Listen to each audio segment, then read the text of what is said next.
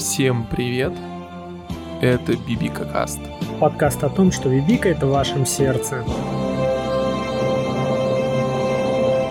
С вами я, Виталий. И я, Сергей. И это наш выпуск 1.0 под названием КВС. Что означает КВС? КВС — это командир воздушного судна. Правый пилот — это второй пилот, а слева это как раз КВС, э, главный кабине. Ну, то есть второй пилот это коронный, а КВС это похоронный.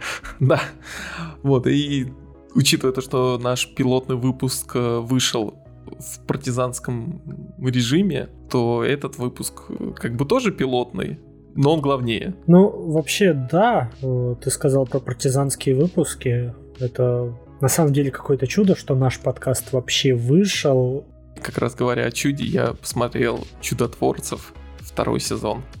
Чудотворцы это, по-моему, сериал, где играет э, Гарри Поттер и человек, который похож на пепельницу.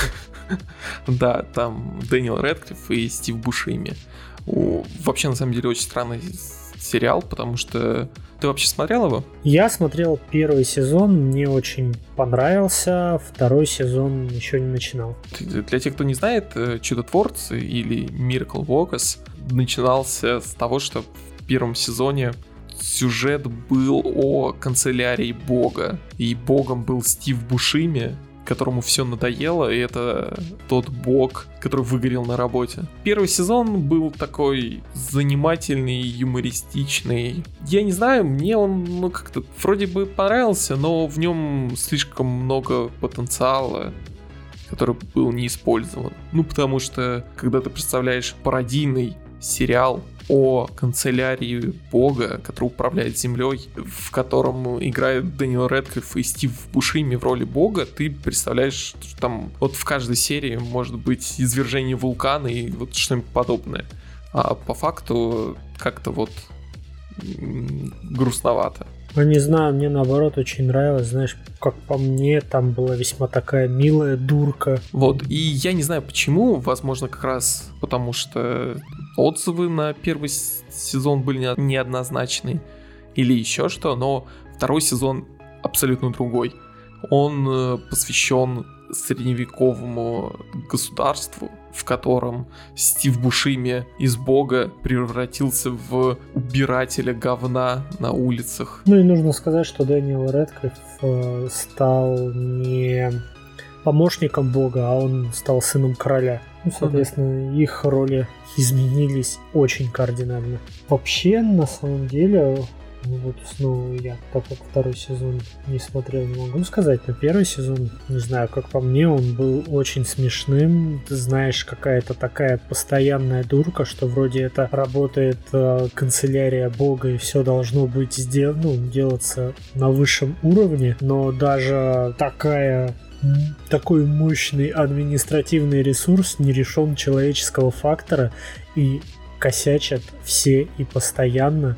И это, ну, мне казалось, создает в первом сезоне очень довольно-таки э, смешные ситуации и взять даже за основу тот же эффект бабочки, что там достаточно дуновений ветерка, чтобы произошли какие-то там колоссально страшные события. Меня это забавляло весь сезон. Второй сезон, мне он на самом деле понравился больше из-за того, что, наверное, все-таки в концепции юмора про средневековье меньше возможностей, и поэтому они как-то больше раскрыли их. Мне на самом деле очень интересно, почему они решили сделать два сезона с одинаковыми актерами, но на абсолютно разные тематики, которые вообще никак не связаны. Потому что же, как обычно, бывают сериалы с горизонтальным сюжетом, когда каждая серия продолжает сюжет предыдущей а бывает вертикальный, как, знаешь, обычный ситком. Mm-hmm. Ты приходишь после работы и можешь посмотреть любую серию, тебе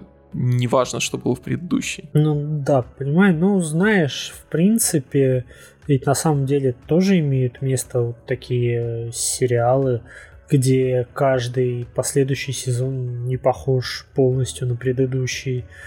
Не знаю, первое, что приходит в голову, это американская история ужасов, где первый сезон был про полностью посвящен дому с привидениями, по-моему, второй про психбольницу, потом про клоунов каких-то там гостиницы. То есть, мне кажется, это, знаешь, дает больше свободы авторам, чтобы не зацикливаться на одном и пробовать себя в разных сеттингах, в разных жанрах, ну, если можно так говорить, и не дает также заскучать зрителю, потому что он всегда получает что-то новое. Угу. Вообще сейчас, кстати, как раз-таки популярны скорее гибридные сериалы, где у тебя внутри одной серии есть арка, которая не зависит от общего сюжета, и весь сериал куда-то движется и изменяется. Ну, при этом есть какие-то серии, которые более важны для магистрального сюжета, какие-то филлерные, которые совсем уходят куда-то в сторону и показывают что-то уникальное и интересное. Ну, это, слушай, это, мне кажется, довольно давно стали популярными такие сериалы. Это же, то есть, классические детективные сериалы зачастую. То есть, там есть какой-то сквозной сюжет, который постоянно идет, и каждую серию они расследуют какое-нибудь дело которая может оказывать, а может не оказывать влияние на этот сюжет. Ну да, но это скорее, знаешь, типа в, с нулевых где-то появилось. Ну, ну прям распространилось. Да, ну слушай, это уже 20 лет назад было. То есть давно. Ну да, получается давно. А, просто как раз э, вертикальные сериалы были реально популярны там в Америке в 60-е. Ну это да, это было очень давно. Да, конечно, сейчас тоже такие есть, но даже там все равно присутствует какой-то горизонтальная нить, соединяющая все эти серии и плавно куда-то движущаяся.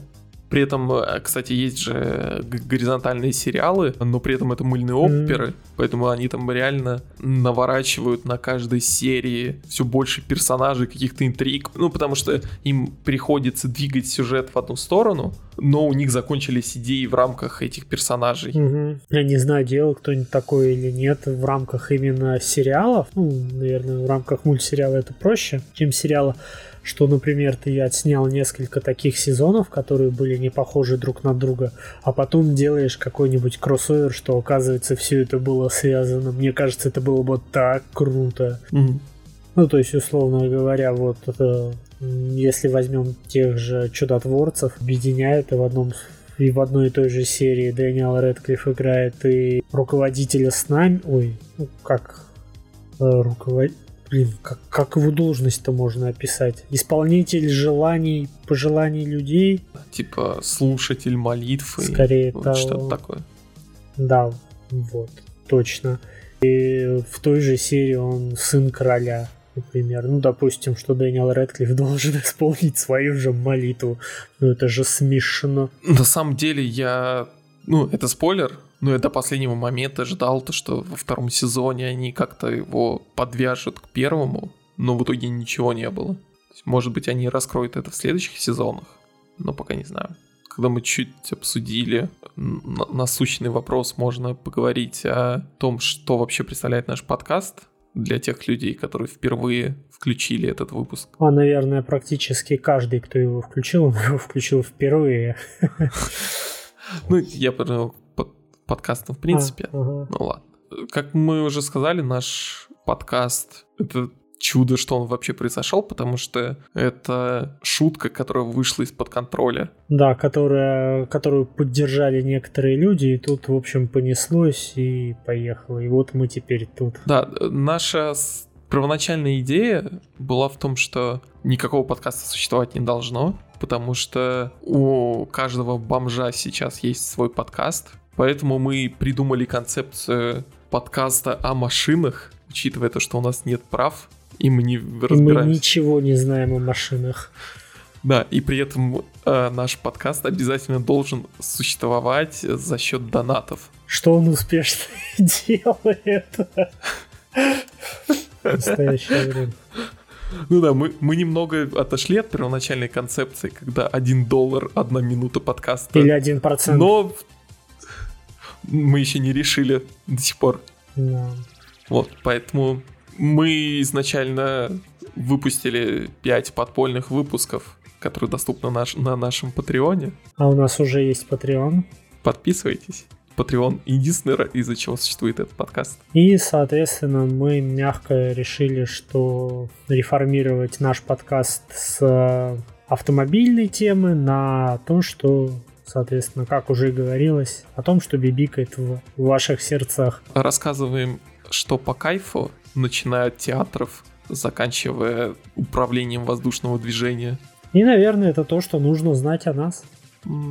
Да, и не стесняйтесь того, что у нас осталась постироничная не реклама. Да, ждем, когда она сменится на неироничную рекламу. Ведь все мы знаем, если в выпуске нет рекламы, то весь выпуск реклама. Это правда.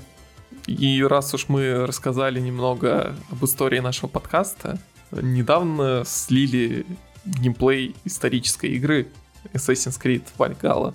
Ты смотрел эти э, слитые кадры? Ну, я, в общем, знаешь, э, прямо внимательно там с лупой не изучал все. Я так посмотрел пару минуток и решил для себя, что это на э, сделал, натянули на Ведьмака Assassin's Creed Odyssey. И вот вышло то, что вышло. То есть выглядит как Ведьмак, играется как Odyssey. Ну, чуть-чуть такое впечатление есть, да. Э, занимательно то, что половина Твиттера, которая год назад с дикими визгами рекомендовала Odyssey и говорила, что насколько же она лучше Origins. У, опять а, изба дрочильня Assassin's Creed, как надоело. Ну, это, знаешь, это абсолютно классическая такая позиция в интернете. Хейтим все. Ведь и у Origins, в Odyssey им же тоже доставалось за то, что это изба дрочильня, хотя э, при этом почему-то говорили, что э, в Origins она отвратительная, а вот в Odyssey я во всю бы карту на все вопросики-то это и закрыл. Ну да, при этом э, на самом деле Odyssey от Origins очень отличается структурно. Ну, то есть там базовый какой-то геймплей, да, похожий, причем, ну, на самом деле, по большей части визуально похожий. Угу. Но вот структура, даже сюжет очень разные, потому что в Origins у тебя реально такой роуд-муви через весь Египет, а в Odyssey очень интересное сплетение между сюжетом, дополнительными миссиями и просто исследованием мира. Потому что, ну, мало где сейчас так работает, когда ты просто исследуешь мир, ну там набрел на какую-то пещеру, там убил какой-то клан варваров и нашел записку о том, где найти условно сюжетного персонажа. Угу. Ну, вот знаешь, вот а, при этом я не знаю почему мне я очень спокойно отнесся к, наверное, это можно назвать арт-дизайном, то есть художественным исполнением в Одиссе. Ну, выглядит она, то есть красиво, симпатично, там Греция, миленько. Но я был просто влюблен в то, как выглядит Египет в Origins. Он выглядит просто офигенно. Я там часами блуждал по пустыне. У меня начались галлюцинации у персонажа. Он начал видеть э, то, чего не должен был видеть. Я прям очень долго залипал в Origins. В Odyssey я тоже очень долго залипал, но не с таким удовольствием. Ну да, у меня итоговое ощущение от Origins тоже более благоприятное, потому что там как-то более серьезное отношение к сеттингу, потому что там есть жестокость, допустим, там есть римляне, которые ставят распятие с людьми, а в Odyssey весь сеттинг такой немножко пряничный. Ну, единственное, что это то, что ты можешь там переспать с бабушкой. Ты при этом все вот эти разговоры, ведущие к отношениям, такие кринжовые. Ну да, типа... Просто невозможно. Господи, прямо как напоминают чем-то, знаешь, гачимуче. Типа, о, у тебя стоя, а мой отец учил, что нужно с этим делать. Да-да-да. Ну, то есть какого-то такого уровня. Э, при этом сейчас сам дизайн мира в Origins мне понравился больше, потому что там э, как минимум сильно больше биомов. Там есть египетские города, есть Александрия, греческий город, есть римская колония, есть пустыни, Мгм. есть вот эта вот локация с пирамидами и так далее, которая выглядит Да, по-другому. Есть там дельта Нила, при этом, э, джунгли, да, да, да, да, да. да, джунгли. При этом дельта Нила отличается от истока Нила. Э, Есть несколько видов пустынь, которые на самом деле, ну, в итоге пустые, но потому что это пустыня. Ну, это логично. Ну да, при, при этом в Origins, что, что что, но в Origins в миллиард раз э, лучше гробницы. Да. Потому что в э, Odyssey это просто пробеги через кишку к э, там типа Стелле, Мгм. а в Origins, ну хотя бы чуть-чуть, но условно загадка какая-то. Я еще помню, я визжал в Origins а, с момента, когда я зашел в гробницу. Ну, там же темно, вообще низги не видно. Ты зажигаешь факел, а, ищешь, куда тебе нужно там зайти, пробраться, пролезть. И в стене пролом, в который тебе нужно пролезть. Я его не заметил, но я обратил внимание, что факел начал двигаться в сторону пролома. То есть, ну, типа, что там сквозняк. И я, ну, вроде абсолютно мелкая деталь, но она меня так восхитила. Что-то вот. Да, в Origins на самом деле очень много было таких мелких деталей, которые частично переехали в, в Odyssey, частично умерли. Мгм. Ну, там, начиная с того, что когда главный герой в Одиссе скользит по канату, когда он в конце спрыгивает, э, у него явно болят руки от трения, и Да, он да, да, типа, да. потирает чуть. Или когда там он идет через траву, он э, руки разводит и там касается колосков. А, как, как, как в гладиаторе. Вот, и Вальгала, на самом деле, как минимум, из-за того, что она от э, той же команды, которая сделала Origins, как максимум из-за того, что было видно в слитых роликах, очень похоже как раз на Origins. Если вырубить цифру урона и половину интерфейса, что я прям настоятельно рекомендую делать в последних ассасинах, можно получить такой неплохой эффект присутствия. Да. Не, на самом деле в последних ассасинов нужно играть вообще без интерфейса по возможности. Ну да. Потому что это, ну, прям ты чувствуешь, как будто ты находишься в этом пространстве. И это очень круто. А еще знаешь, что вот, э, меня вот смутило? Это какое-то, не знаю, мне показалось слишком много дыма, тумана они наложили в, в эту Вальгалу.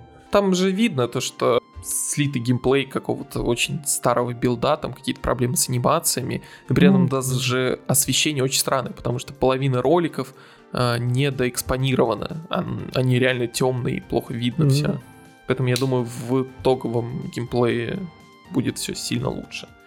Кстати Ну, я говоря, надеюсь, потому что я на Мгм. самом деле, хоть я и не впечатлился, но я, зная себя, я ведь большой фанат Ubisoft, а, то есть, когда все ругают, я типа такой, ну, а мне нравится, я люблю то, что они делают, я сам по себе знаю, что я просто пропаду в новой Вальхале. Мгм. Вот, и, кстати говоря, о структуре э, игры в Вальгале они тоже пошли на новый этап. Теперь у тебя будет хаб, э, из которого ты как раз будешь перемещаться на какие-то там сюжетные миссии, возвращаться, и вот это все. Ну, то есть даже в этом элементе игра изменится. Мгм.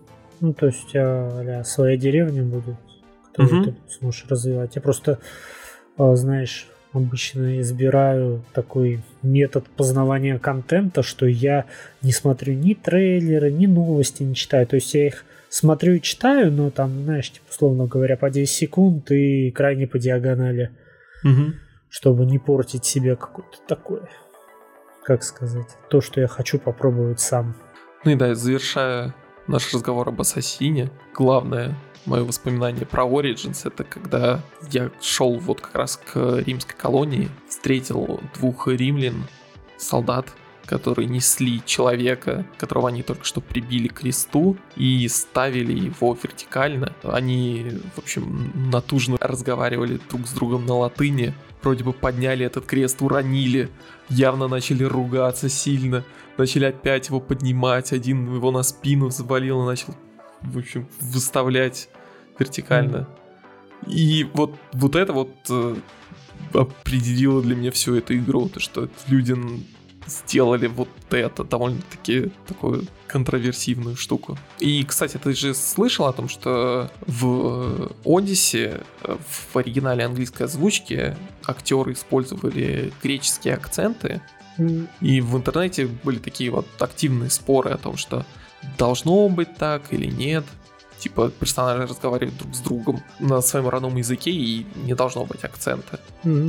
Да, я это слышал, но, кстати, от себя замечу, что я специально э, для этого включал как раз английскую озвучку, чтобы не слышать идеальную русскую речь, а чтобы вот они говорили вот э, с акцентами, потому что мне это страшно вставляло. Ну да, я слышал такие споры.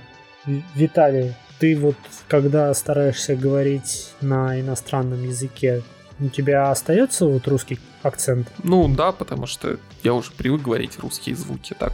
А хотел бы ты избавиться от акцента? Я думаю, каждый хотел бы говорить идеально. И, чтобы вы могли говорить без акцента, Oh, hello. Меня очень часто спрашивают. Сергей, how to learn так хорошо говорить in English? Я бы хотел to say, что я ambidexter, но я всего лишь octolingv. Я могу easy переключаться между восемью languages. Я si moi candas facile вексла межи языки. Но today я бы хотел рекомендовать тебе отличную школу изучения иностранных языков. Learn или учись где профессионалы обучат тебя не только speak на английском языке, но и адаптируют тебя в social среду, где ты с легкостью будешь отличать не только trial and error от метода проб и ошибок, но и pacing от повествования или binge-watch от запойного просмотра. Subscribing сегодня обеспечит тебе наибыстрейшее включение в school процесс. Не пропусти свой chance. Школа иностранных языков. Learn или учись. И для закрепления предлагаю обсудить классическую American Comedy «Горячие головы». Я слышал, ты недавно ее посмотрел. Да, я что-то, знаешь, решил вспомнить вот э, старые комедии 90-х. Мой выбор пал именно вот на горячие головы, где снимался еще молодой а, Чарли Шин. И при просмотре фильма можно даже заметить, что там снимается чуть ли не весь каст два с половиной человека. И там Чарли Шин такой молодой, такой красивый. Хоть этот фильм и старый, ну сколько уже, 30 лет, он, знаешь, он практически не постарел. То есть его смотреть все так же смешно, все так же весело. Многие отсылки угадываются, а многие гэги, несмотря на то, что они довольно прямолинейные, они смешные, и они работают. Это же была пародия на фильм «Топ Ган», кстати, который продолжение его скоро выйдет. Если вы не помните, что это за фильм, я уверен, что вы обязательно видели эту сцену. В ней главный герой жарит яичницу на своей партнерше. И она жарится. В прямом смысле слова. Да, яичница. Еще, кстати, ты вот сказал про Топ Ган, я вспомнил, что ведь есть же теория о том, что фильм Топ Ган это про то, как раскрывается гомосексуальность главного героя Тома Круза. Ну, да ладно, не об этом. В общем, если кратко, то фильм очень классный. Если вы не смотрели, обязательно посмотрите. Если вы смотрели, обязательно пересмотрите.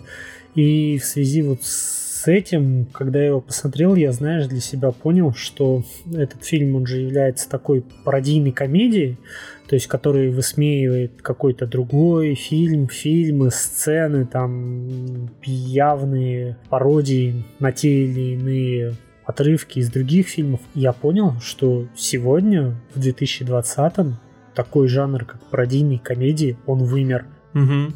Да, потому что я помню, в нулевых было очень много таких, ну, в зависимости от вашего отношения, но от хороших до отвратительных пародий. Ну, типа там очень страшного кино и вот это все. Даже как бы наши производители пытались сделать такие э, фильмы. То есть, например, самый лучший фильм, как ты к нему не относись. Ну он да, был. он относится к этому жанру. Мне на самом деле немножко жалко, что вот этот э, жанр, он как-то погибает, и сейчас ты вот эти вот, знаешь, тонкие аллюзии должен как-то самостоятельно улавливать и такой типа, ха-ха, я это понял. То есть, наверное, одним из таких самых явных произведений, которые сейчас, ну, наверное, можно назвать вот такой пародийной комедией, у меня в голове возникает Рик и Морти. Ну да, потому что они основываются на вот этих вот сюжетных тропах классических. Вот да. Вот, sci-fi э, фильмов. Ну, не, не всегда, то есть это sci-fi, ну, да. же вот те же Haste Movies брали, угу. фильмы про ограбление. Я просто на самом деле задумался о том, что по идее вот эти вот пародии на фильмы как-то ушли больше в фанатскую среду, на YouTube и вот это вот все. Ну, насколько я предполагаю, вот эти пародийные фильмы э, не очень требовательны к бюджету, там, качество сценария и вот это все. Ну да. И как раз они так под сильным фанатом. И, ну вот, кстати, вот э, при этом, вот как ты правильно сказала, что они не очень требовательны к сюжету и к бюджету. Вот угу. то, что последнее выходило, вот прям видно, что, ну, слишком нетребовательно, чтобы его выпускать. То есть это же последний, кто там пытались сделать, это братья Уэйнс, по-моему, их зовут. Еще снимались в очень страшном кино они. И они выпускали, по-моему, дом с паранормальными явлениями, как-то так. И как по мне, я лучше, знаешь, пересмотрю самый лучший фильм, чем посмотрю этот фильм. То есть настолько. Хотя, положа руку на сердце, первый и второй самый лучший фильм в свое время мне нравились. Взять хотя бы легендарную песню «Яйцо, яйцо, яйцо». Если как-то подытоживать, хорошие пародийные комедии, они вымерли а хороший скин не выйдет из моды никогда. Нравятся сочные скинцы? Залетай на Any Mal Skins Drop. В ассортименте нашей рулетки представлены большие розыгрыши и честный дроп шкур животных самых различных цветов, видов и размеров. Только у нас ты найдешь систему лайфтрейдов шкур коров как натуральной окраски, так и выкрашенные в золото, серебро или с лазерной вырезкой и тиснением изящных орнаментов. Помимо этого, у нас вы найдете авторские кейсы от топовых тиктокеров со шкурами диких и довольно экзотичных животных – зебра, страус и чупакабра. Заходи на Animal Skins Drop и попытайся выиграть шкуру мамонта. И вот нам занесли два рекламных саквояжа, которые прекрасно подойдут для ручной клади. Но ты, Сергей, никуда не полетишь. Почему? Не только из-за того, что у тебя нет денег, но и потому что Боинг сворачивает производство джамбо-джетов. Чего? Джамбо-джетов. Я услышал с первого раза, что это. Это Boeing 747. Ты видел вообще когда-нибудь вот этот здоровенный Боинг с четырьмя двигателями и главное с таким горбом? Ну, в кино, да, видел. Ну вот, э, вот эти вот самые здоровенные Боинги, которые долгое время были самыми крупными пассажирскими самолетами, уходят в небытие, потому что Боинг э, сворачивает производство. Почему? Во-первых, потому что у нас кризис авиастроительный и авиакомпаний. Конечно, непонятно, куда это приведет, но окончательно стало понятно, что загрузить такие здоровенные самолеты пассажирами довольно-таки сложно. Кроме того, еще до вот этого кризиса было понятно то, что самолеты чуть меньшего размера, но двухдвигательные, ну, у Боинга это 777. Ну, ты говоришь э, цифры, если честно, я не побоюсь сказать, что эти цифры мне не говорят ровным счетом ни о чем. Что означает 777? Это который обычный, что ли, Боинг? Нет, а, а самый обычный, который, ну, типа, ты чаще всего на нем куда-то полетишь, ну, относительно недалеко, это 737. Угу. У Airbus это аналог А320. Угу. А 777 это вот, если ты возьмешь билет куда-нибудь в Китай, Таиланд или вот куда-нибудь туда, вот на нем ты как раз полетишь на 777. Он сильно выиграл в экономичности по топливу и, в принципе, в эффективности. Угу. Э, над 747, который такой прям каноничный самолет, вот это вот силуэт э, с горбом, который разрабатывали там в 60-х годах. Когда Боинг его делал, они там чуть не обанкротились, mm-hmm. и он был вот самым э, большим двухпалубным, широкофюзеляжным лайнером. Как, каким? Что это означает? Фюзеляжный. Гражданские самолеты делятся на узкофюзеляжные и широкофюзеляжные. Ну вот в узких это ряды кресел 3 плюс 3. А, соответственно, широкие это там 3-4-3. Угу. Да. Ага, понял. Airbus же тоже сделал свой аналог А380, который очень любили шейхи. Угу. Но они тоже сейчас сворачивают производство их. Ну, потому что 4 двигателя это слишком много и слишком дорого получается. Угу. И говоря об этих здоровенных самолетах, их эксплуатация была сопровождена определенными трудностями. Ну, потому что там... Ну, наверное, слушай, их и производить на самом деле тяжелее, чем маленькие самолеты. Ну, да, говоря о том, что там двигателей в два раза больше, а двигатели это реально самая дорогая часть самолета. Так еще и, в общем, общая стоимость его ну слушай, а вот э, двигатели, они же, по-моему, очень долго, да, эксплуатируются. То есть ты же можешь, условно говоря, если у тебя самолет списывается, но двигатель вроде еще в исправном состоянии, его же можно, по-моему, поставить, условно говоря, на другой самолет и использовать там, если у него летный ход или как это называется, еще все в порядке. А, ну, не совсем так, потому что двигатель должен быть той же модели, иначе придется проводить некоторые доработки. И, ну, я просто, знаешь, по-моему, слышал, что у наших у анов а, это же вообще, ну, как бы, зачастую очень древние самолеты, угу. что у них вроде как очень надежные двигатели, и зачастую, что бывает, что, условно говоря, на БУ рынке продают нормальные двигатели, которые вставляют в другие Аны и летают дальше. То есть вроде как наши авиакомпании любят делать такое. Ну, я, кстати, не уверен,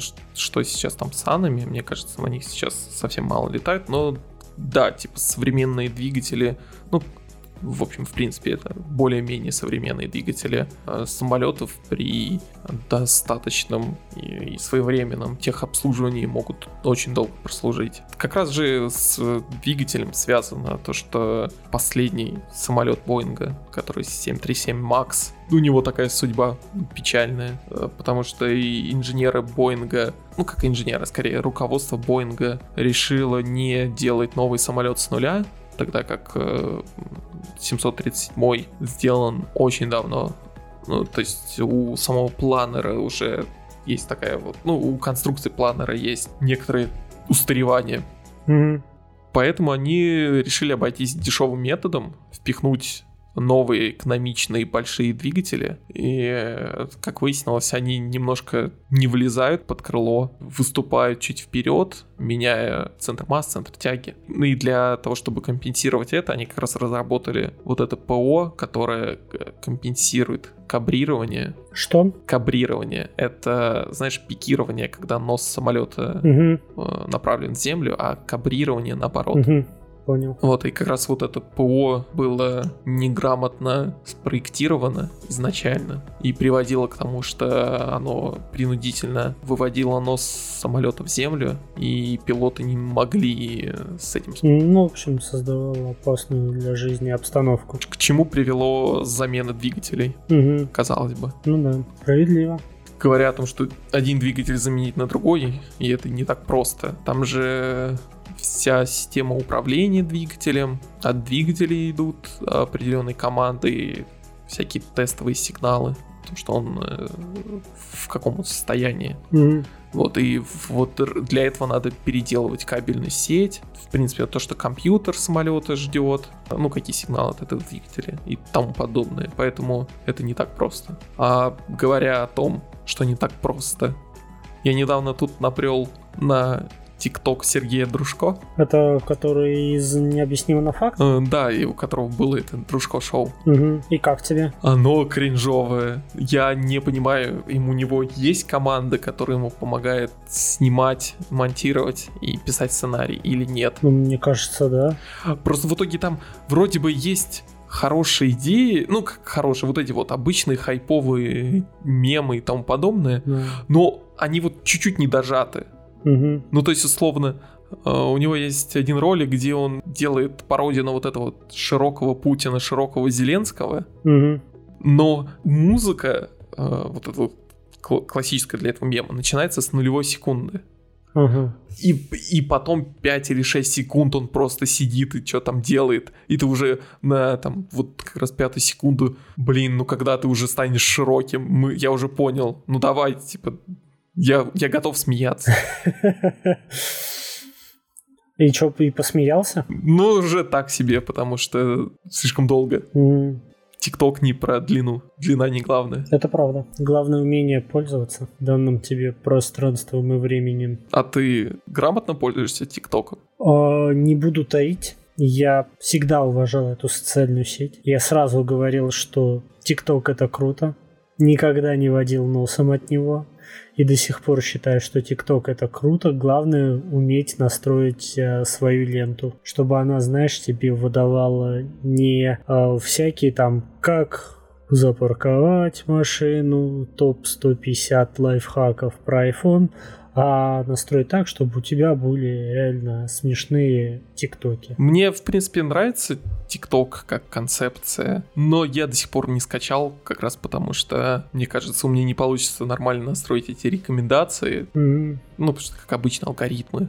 Алгоритмы везде. Вот, поэтому я в- избрал позицию выжидания. Волны интернета выносят контент, стоящий на мой берег. Не, я вот, знаешь, я и свою даму, не знаю, можно ли так говорить, вынудил скачать ТикТок, и теперь я смотрю ТикТок, она смотрит ТикТок, мы обмениваемся друг другу ТикТоками, шлем ТикТоки тем, у кого их нету.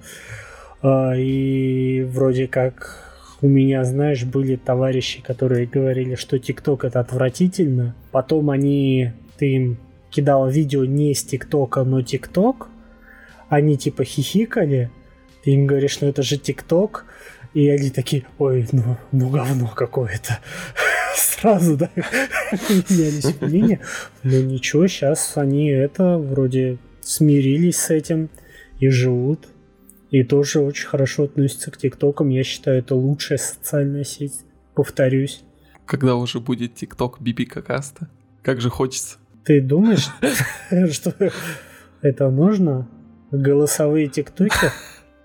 Когда уже ТикТок запустит площадку для подкастов. Э- А вот это Real Questions Ask- Asked, как мы только что узнали из недавнего нерекламного блока. Ну, я думаю, наш этот подкаст не поместился бы в ТикТок. Ну, я думаю, он в один ТикТок не уместится, но я слышал, что фильм Скорцеза поделили на сколько там, 5804 ТикТока. Я думаю, мы можем поступить так же. Ну, поэтому давай, чтобы наш выпуск не делили на 5000 кусочков, завершим его. Я думаю, наш второй пилотный выпуск получился нормальным. Ну, это уже судить, наверное, не нам, а слушателям. Да, поэтому если вам он все-таки понравился, подписывайтесь, пишите нам Будем стараться отвечать всем. и подписывайтесь на наш Patreon, ведь вас там ждут не один, не два и даже не три, а целых пять партизанских выпусков Биби Какаста. А также ни одна, ни две, ни три и даже не четыре, а пять довольно занимательных самописных историй. Ну и я предлагаю по нашей а, ранее партизанской, а уже не партизанской традиции выразить э, свои благодарности тем, кто нас поддерживал и поддерживает в свойственной нам форме. Да, каждый раз у нас разные методы благодарностей. В этот раз мы решили поздравить их стихами. надежный, смелый и рисковый, активный, щедрый, ярык наш, на подвиги всегда готовым, проблемы взять на абордаж, загляни в колодец счастья, утони в волне любви, и пускай уйдут не Настя, полной грудью ты вздохни. Будь веселым всегда, Оскар. Не грусти никогда, Оскар. Будет трудно, крепись. Будет ветер, не гнись. Поздравляем Александра, поздравляем Сашу. И для Шурика готовы поздравления наши. Ванюша, милый, дорогой, пусть окружает искренний покой, пусть удаются все твои дела, пусть согревают радость, доброта. Мы желаем, чтобы беды дом твой обходили. Был успешен и здоров. Славный наш Владимир. Поздравляю, Константин, и успехов я желаю. За мечтой идти вперед, тебя, Костя, призываю. И спасибо скажем мы. Мише, Арташесу. Будьте вы здоровы. Не болейте. Это смешно. Всем спасибо за то, что вы это прослушали. Всем пока. До новых встреч. Счастья вам, здоровья, никогда не болейте и не грустите. Будьте счастливы.